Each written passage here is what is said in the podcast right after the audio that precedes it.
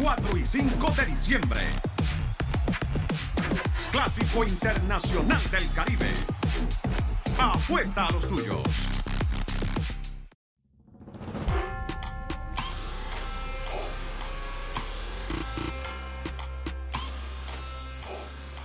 Y en otra edición más de Auténticos, pero esta vez especial. Mira que esta entrevista yo la he suplicado prácticamente. pero sé que me la voy a disfrutar y no tan solo accedió a ser un auténtico, sino que nos abrió las puertas de su casa para llegar hasta acá, recibirnos con mucho cariño y así ha sido ¡Coscuyuela! Óyeme, tú eres, tú eres José Fernando. José Fernando Coscuyuela. José Fernando Coscuyuela. Y Coscuyuela es un apellido tan fuerte que así te quisiste llamar de una. Eh, fíjate que siempre me decían, siempre me han dicho Coscu. A mi viejo también le decían Coscu. Mucha gente también, fíjate, mucha gente me pregunta como cuando uno va para la caseta de, de una urbanización que tú dices José Coscuyuela y te dicen el nombre de verdad. Y yo, ese es el nombre mío. ¿Sabes lo que te digo? Que no. Ajá, ajá. Yo tampoco Pero- sabía que era tu apellido. Digo, Sí. hace tiempo me enteré, no fue que me enteré ayer, pero, pero como que no cuadraba. Pensé que era un nombre así artístico. Sí, Eh, no es un ¿cómo apellido muy común. una cosa así? ¿Cómo? ¿Cómo me voy a inventar un nombre tan raro? Sí, sí, raro. Por eso tú eres así, tú eres a todo dar. Sí. Ven acá, tú eres el Prince, el Dracu Boy, el Drácula. El Príncipe, Drácula, el insecto, Blanco Perla, este, la estatua, el espejo. Eh, olvídate. Y ven acá, ¿cómo- ¿cómo, cómo es que tú, con- a esta etapa de tu carrera, pues yo sé que tú has madurado, todos maduramos en el camino, Claro. eh, ¿cómo quieres que te llamen?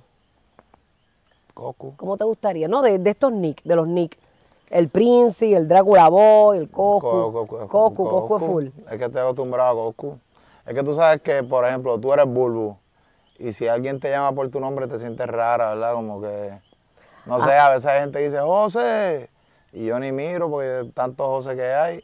Pero cuando alguien dice José, también uno dice, mira, este confianzú. O este me conoce de algún lado. ¿Sabes lo Sí, que me digo? conoce de la escuela. Ah, exacto. A mí me pasa, ¿cómo te gustaría que te llamaran? Angelico o Bulbo. A mí realmente me da igual, porque como quiera voy a responder. exacto.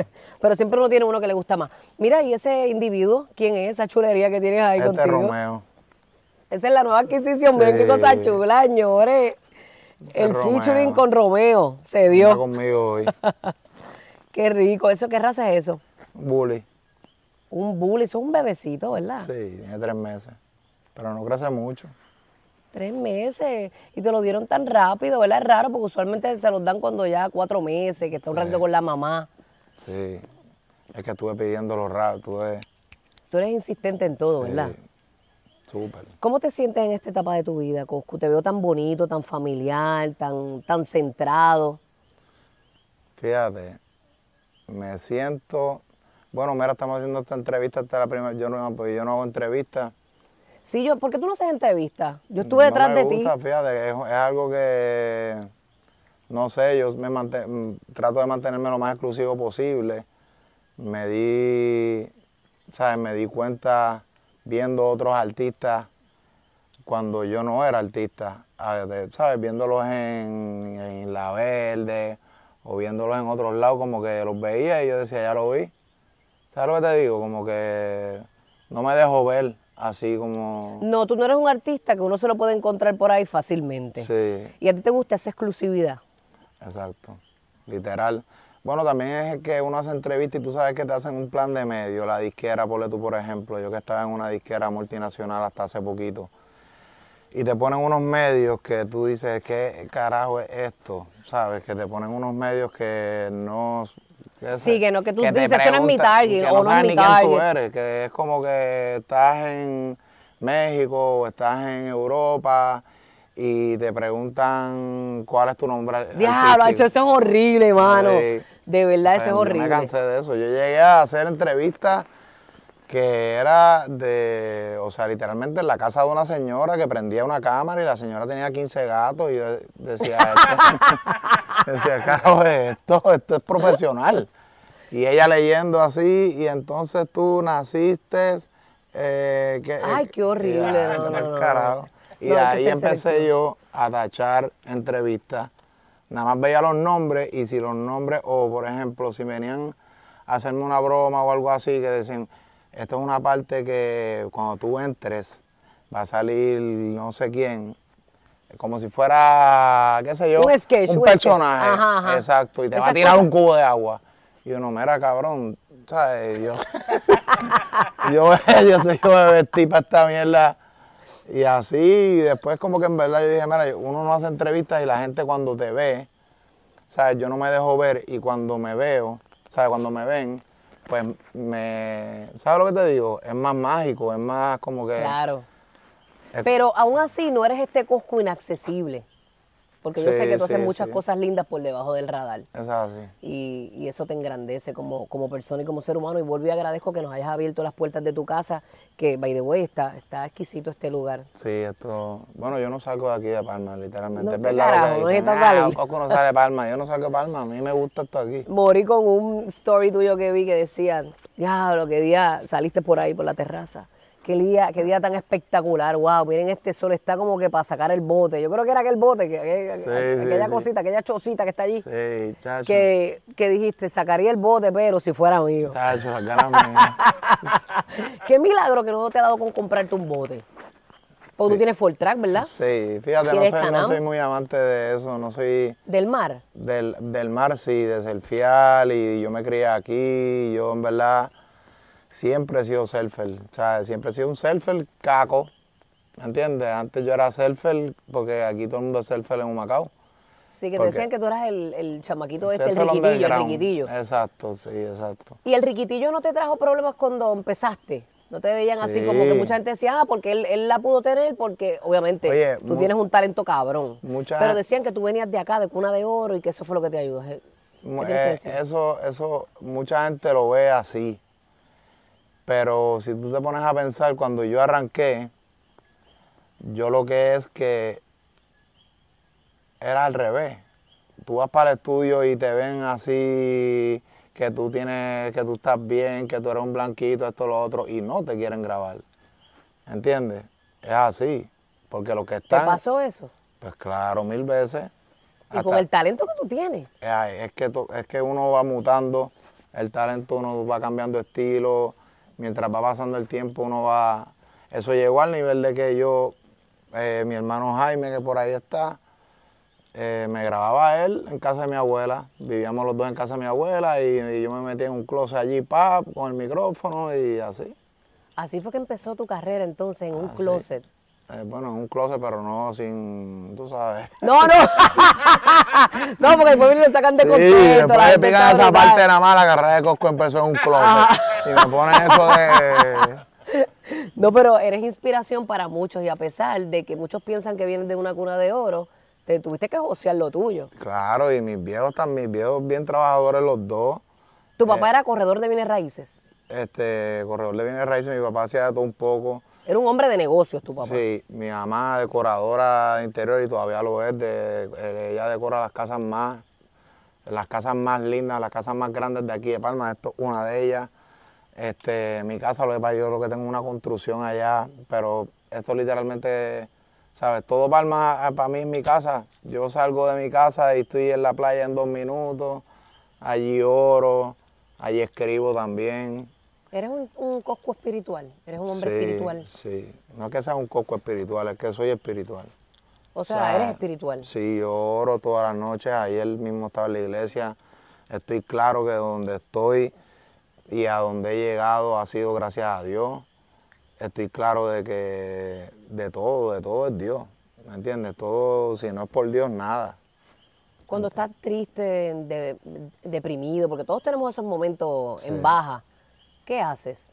¿En qué te enfocas? ¿En qué te- Ay, qué me te tiro la sábana por encima así, me acuesto a dormir y duermo tres días y digo, al carajo.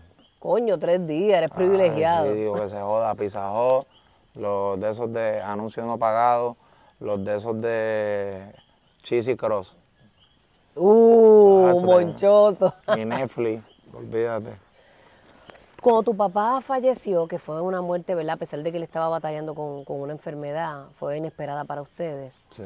¿Tú dejaste de hacer música ese tiempo? ¿O no? Bueno, yo ya yo... Porque ya- tú eres bien emocional. Yo venía ya como... Es que también, si tú te pones a ver muchas entrevistas de otros raperos, ¿sabes? Que están hablando de otras cosas, sale el tema de Coscu. Y están hablando de otra cosa y sale el tema de Coscu. Y es Coscu, Coscu, Coscu, Coscu, Coscu, Coscu. Y Coscu esto, y Coscu lo otro, y Coscu aquello. Y no es lo mismo tú hablar de Coscu que ser Coscu. Y hay veces que uno se cansa un poquito, ¿sabes? De, de, de ser para la gente y uno dice, tengo que aprender a ser para mí. ¿Sabes lo que te digo? Claro, claro, que- tener tiempo para ti, para Sí. tu familia. Sí, pero por eso te pregunto y también tenemos que tener ese tiempo de sanación, de centrarnos. Te pasó con un amigo tuyo que se llamaba Sí, Goyo, Me pasó con que Goyo. también bien- dejaste de hacer música un tiempo. Sí, me azotó duro. Fíjate, es más también como la disquera donde yo estaba, no, no me quejo de ellos, pero era una disquera que hace poco fue que salí de ellos y es una disquera pues que normal, ellos trabajan pa- para música comercial, eh, Warner Brothers. Y la música mía no, la música, el Coscu que le gusta a la gente, lamentablemente es así. Coscu no es de la calle, yo soy real. Los hay muchos artistas que yo soy de la calle, que esto, lo otro, que yo, que yo. No, yo no soy de la calle. Eso sí, cuando yo me paro detrás del micrófono, interpreto la calle de una forma que tú te la vives, que tú te lo crees, que tú esto, lo otro. Eso tiene sus pros y tiene sus contras. ¿Me entiendes? Eso tiene su tiene sus pros y tiene sus contras Claro. porque literalmente mucha gente se cree en las cosas y se las viven y se esto. Yo tampoco soy un pendejo porque la música, en el mundo de la música he aprendido a, ¿sabes lo que te digo? A no dejarme, a esto, lo otro, a aquello, a lo que sea. Pero ¿qué Coscu te gusta más? ¿El Coscu comercial o esa tiradera que a tanto la gente le El gusta? Coscu de ahora mismo. Sí, es el Coscu de ahora mismo. Ahora mismo yo me siento, ¿sabes? Yo me siento libre de contrato. Es diferente de cuando tú vas a presentar una canción. Oye, cuando yo empecé, yo literalmente estaba súper mega pegado, ¿sabes? Era novedad. Siempre era novedad, se enciende. Era novedad y yo no sonaba en la radio, no me, no me tocaban en la radio porque todo lo que yo hablaba era de tiroteo y de, y de cabronería y de, de, de puntos y de esto. Pero era el más que sonaba y venía el evento en la feria y me ponían a cerrar a mí con todo y que yo no sonaba y el evento era de la emisora. ¿me entiendes? Pero no me importaba no sonar, porque como quiera en la calle yo me escuchaba y eso era lo que me, ¿sabes? Eso era lo que me llenaba a mí. Pero cuando uno está con una disquera grande así, cuando tú presentas un tema y ellos dicen... Ellos escogen el tema al final del camino o eres tú el que "Ah, decide qué tema bueno, va a ellos salir. tienen que dar la luz verde, Ellos. claro. Y ellos dicen, ponle tú, por ejemplo, yo tengo un AK, yo tengo un AK, yo tengo... Pues después te llaman y te dicen, ¿tú te refieres a un AK-47? Y tú estás, no, yo me refiero a un acapela. A- y, ¿Sabes? Y Tienes que estar bandeándote. Ok, pero no era capel un carajo, era el Era AK. un AK-47. Diache, o sea que habían problemas serios porque realmente el Coscu que le gusta a la calle a la gente es ese. sí, es el coco de Rockweiler. Eh, que le cua. Rockweiler lo empecé yo con Jaime, con mi hermano, en casa de mi abuela cuando grabábamos. Luego de eso, Ese era otro, Ese- el Rottweiler. sí, después de eso, olvídate, viajaba el mundo entero y la gente con el tatuaje de Rockweiler y de esto lo otro. Al yo filmar con Warner me sentí como si estuviera como, ¿sabes lo que te digo? Como si estuviera dejando arrollado a la gente, a los de Rockweiler, Ajá. ¿sabes? ¿Te sentiste así? Sí, me sentí un poco así. Y Digo, a- pero cada artista busca como ese otro paso. Sí, ¿no te sí, eso es lo que pasa. Ajá. Que uno buscando otro paso, pero en verdad no. En verdad ese es el Coscu que a mí me funciona. Y ahora mismo, yo te digo la verdad, yo llevo como dos semanas que yo he grabado más de lo que yo he grabado en un año y medio. Y es porque el que está. Porque, porque puedo grabar lo que me da la gana. Y eso es lo que va a salir, lo que Coscu quiera. Brutal. Exacto, tú eres el que da la luz verde ahí. Exacto. Ven acá, me estabas comentando ahorita que, que ya no estás fumando, que ya estás bien este, dándote pocos palos, social. Sí. que Bueno, ha cambiado tu vida. bebo. que ha cambiado tu vida, eh, eh, has cambiado tú tu vida, has decidido cambiarla, Sí, porque eh, estás eh, metiéndola al ejercicio bien Estoy cabrón. metiéndole al ejercicio. Papi, te estás poniendo así bien ricote. Estoy tratando, estamos tratando. Pero estamos, fíjate, Dios tiene un tiempo para todo. Y no es que yo decidí hacer ejercicio y no, es que un día fui para el gimnasio con un pana mío, él no fue más nada y yo me quedé pegado. Igual estaba entregándole temas a Warner, lo último que tenía que entregar. Me puse un beanie, que yo siempre soy de usar beanie, todo el mundo lo sabe. Esta es la primera vez que yo salgo así en cámara con pelo. Yo juraba que tú no tenías pelo. Yo también.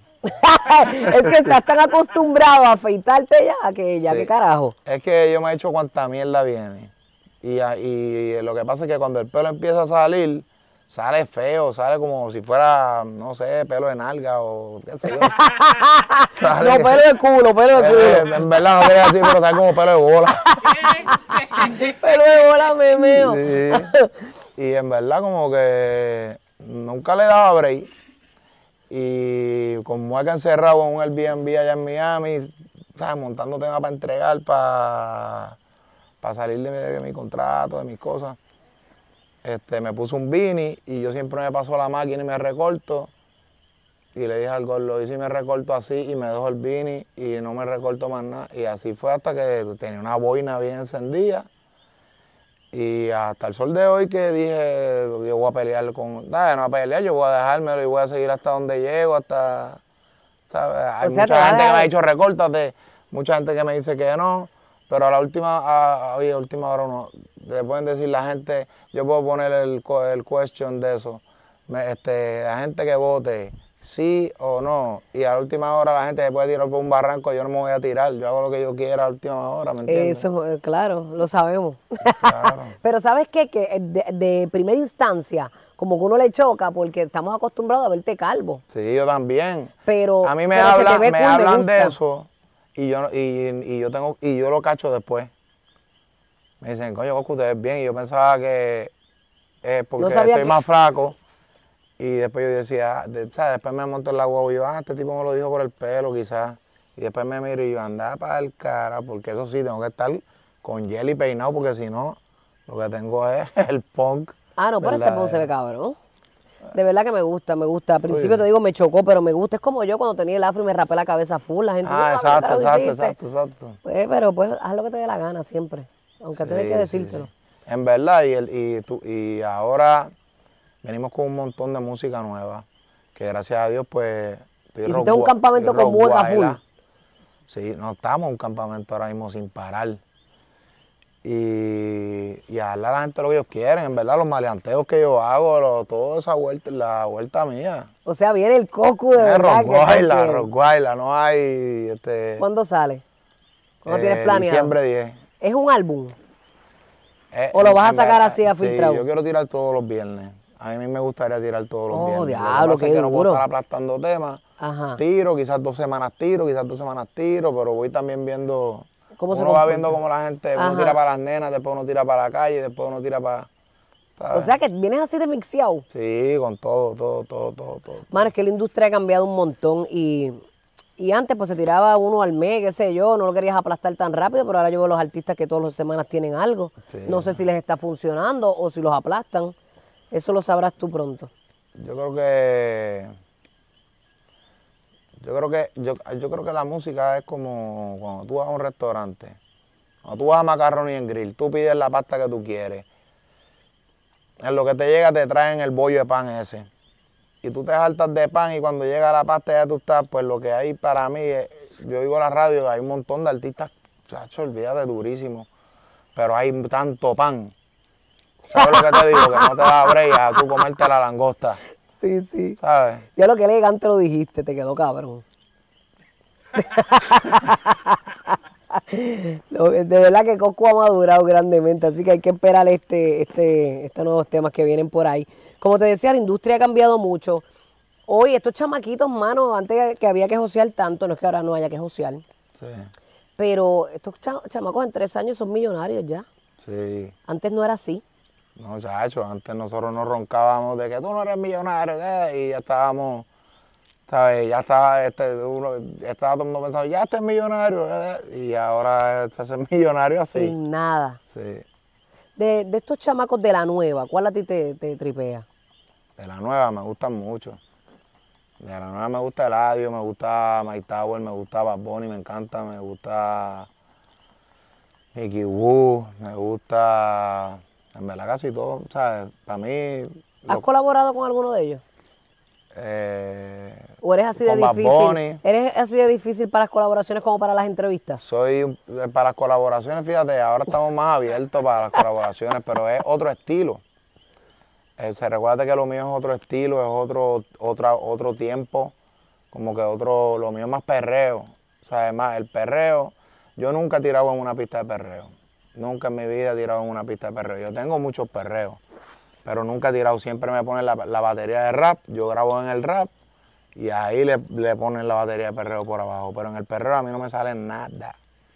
Todos los perreos verdad. míos son en rap y después le ponen la batería por abajo. Cabrón.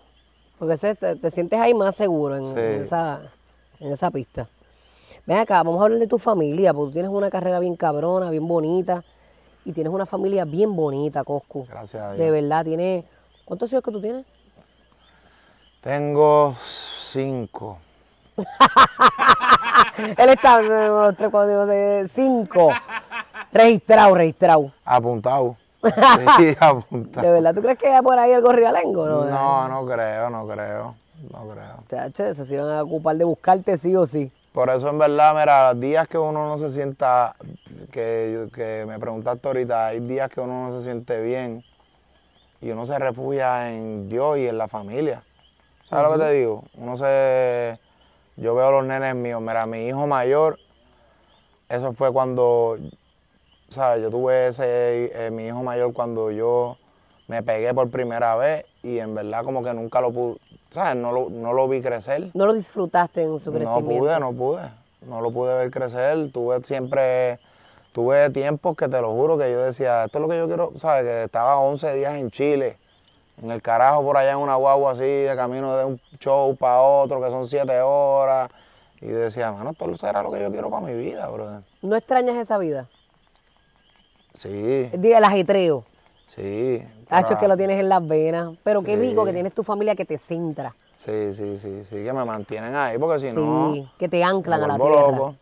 Y como dices tú, siempre necesitamos esa gente real en nuestra vida, Coco. Sí. Porque la verdad es que este ambiente, esta industria se presta mucho para la deslealtad, para la hipocresía, y eso tú lo sabes. El negocio más sucio que hay es este. Hay mucho, uno tiene que aprender, por eso es que yo también, lo que dijiste ahorita, no entrevista, uno tiene que aprender a ser hipócrita. Uno tiene que aprender, A jugar el juego. ajá, y yo soy muy de corazón. Y yo digo cosas que después la gente está, ah, ya, ya", pero en verdad lo dije porque eso fue lo que pensé, y eso es lo que siento, y eso es lo que es, y eso, Hacho, pero eso te hace una persona auténtica. Así que no pierdas eso nunca. sí, sí, Aunque el que se enfogone, pues es el que tiene que bregar con eso. Así mismo es. Mira, vean que yo escuché que tú querías y que más hijos, eso es cierto. Sí, eso era yo antes de tener los dos que tengo ahora nuevos. Pero con de- tengo los dos chiquitos, eso es. Y esos son ahí como in a row, ¿verdad? Uno detrás del 24 otro. hours gritando, uno llora, el otro llora, si uno de esto, el otro de esto, si saco a uno, el otro se pone celoso, si esto, ah, todo el tiempo, todo el tiempo. ¿Qué edad tienen? Uno y dos. Y a rayo, no, Sí. papi, que está cabrón. Yo prendo las bañeras y me baño con ellos, y les enseño, y, le- y me los vacilo, me los gozo. Tienes tres machos, ¿verdad? tres machos. Mi país, mi papá muriéndose y yo corriendo del hospital de Miami para acá, para el parto de, de Paolo. Diablo, de verdad. Sí. Hay un refrán que dice que una vida se va y llega a otra. Y tú sabes que a mí me pasó lo mismo. En mi embarazo yo perdí a mi papá. Pues quizás te cuando- pasó lo mismo. A mí lo que es como que. Como que yo, yo sí sigo siendo apegado a mi papá. Pero. Pues. Era bien apegado a mi viejo.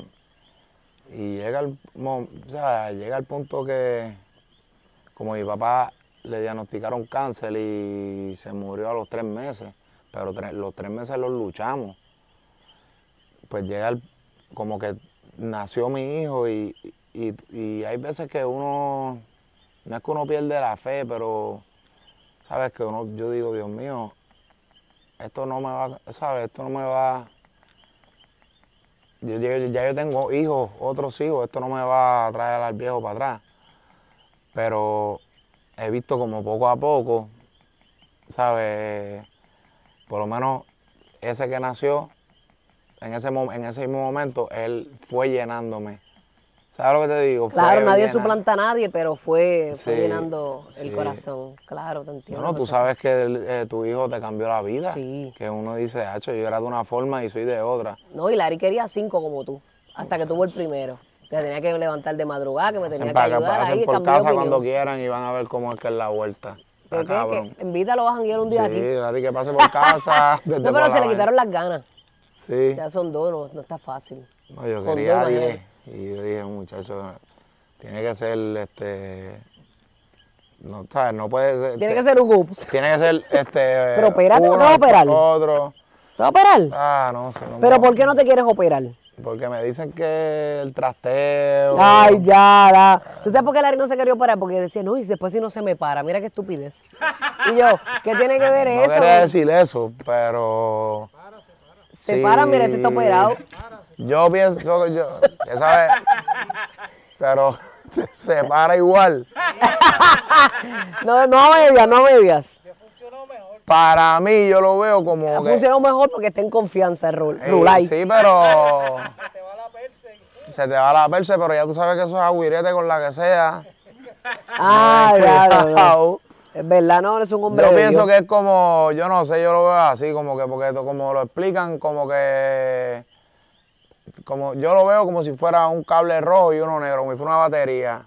Y si después vienen y, y me quitan el rojo y me, me hacen un de del negro y no hay corriente.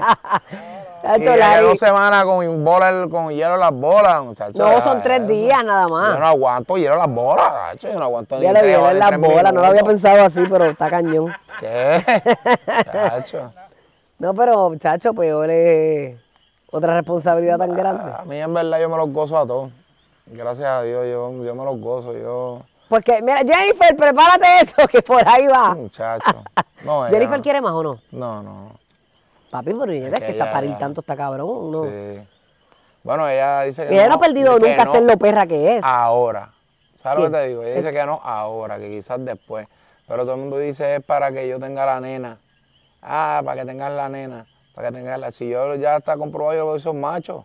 O sea, todos son machos. Todos son machos. ¿Cómo es que Diablo, es? ¿Chancletero? No, es- chancleteros todas nenas. Ay, ¿qué es lo que yo soy? Que eres un bolón. ¿Cómo se le dice a los hombres? bolo, imagínate con las bolas de hielo, no puedo, No, siendo no, bolón, diablo, peor. son todos machos, no tenía ese, ese en mi mente, todos machos, diablo, sí. Y en mi casa somos todos machos. Diablo, tu mamá se quedó con los lazos guardados. Sí. Está brutal, no, macho, no, pero es que, ¿qué te dice a ti que te va, a menos que adopte? No, salir machos y tengo la nena que es mía, que es la de Jennifer, que se llama mía, pero mía es mía, porque ya yo la he criado y olvídate que yo le digo ahí, mira, a donde enterré la perra de tu mamá, ahí te entierro el novio que venga y de ¡Ya, una crucecita. Lo Sí. apunta en la libretita rápido a los Pablo Escobar, me muero. Diablo, tiene amenazada si esa nena no va a querer llevar ni un novio para la casa. yo te- es- yo- están en una edad que yo sé cuál es esa edad. Ella está ¿Sabes? en los 13 por ahí, tú sabes que esa es la edad de, de esa edad, tú sabes que en verdad, con todo respeto, pero esa de es la edad de conmigo. la bellaquera. Esa es la, esa es la edad de los casquetes y de la... De, Sí, de que tú no te cansas, esos son Sí, de 6 y no. 7 al, a diaria. Hacho, olvídate, en todos lados. Diablo, y ahora con esta libertad con teléfonos, celulares No, propios. Antes tenía que llamar a la casa y tenía que pasar por tu mamá o tu papá primero. Sí, ella dice, yo cojo a Raúl Alejandro y yo le dije, ¿qué le hace?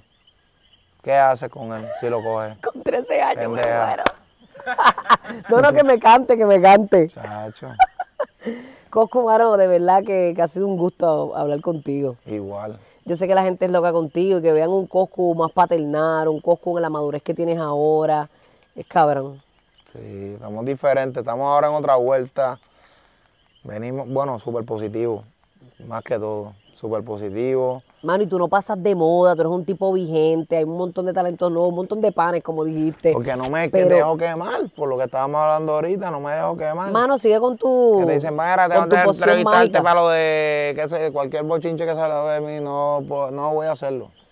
Porque, cualquier, porque lo que hacen es coger energía. ¿Sabes lo que te digo? De mí hablan un montón de mierda.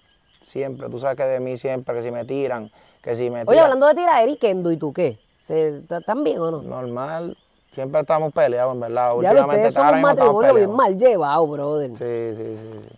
Sí, pero cuando nos juntamos, montamos duro. Pero ustedes matan. Sí, cuando nos juntamos, montamos duro. Cuando nos juntamos, montamos. ¿Y no sabes de él hace tiempo? Yo sé un No, hace yo sé de él hace como tres días. Ah, ok, ustedes mantienen esa comunicación. Sí, pero ahora mismo estamos de que hola, sí, estás bien, dale, dale. Cuando yo lo estaba entrevistando a él, yo creo que tú lo llamaste por teléfono. Sí, En esa ustedes, ¿verdad? Sí, sí, sí. ¿Verdad? Sí, me dijo toda entrevista. sí. Pero qué bueno que a pesar de que pelean y todo, se respetan, ¿verdad? Es se que tenemos la, es carajo. que somos la idea, mira que lo que era, él se llama José Fernando también. Hay un montón de cosas ahí como que entre él y yo, cuando nosotros nos juntamos, lo que pasa es que nosotros en verdad no nos llevamos bien.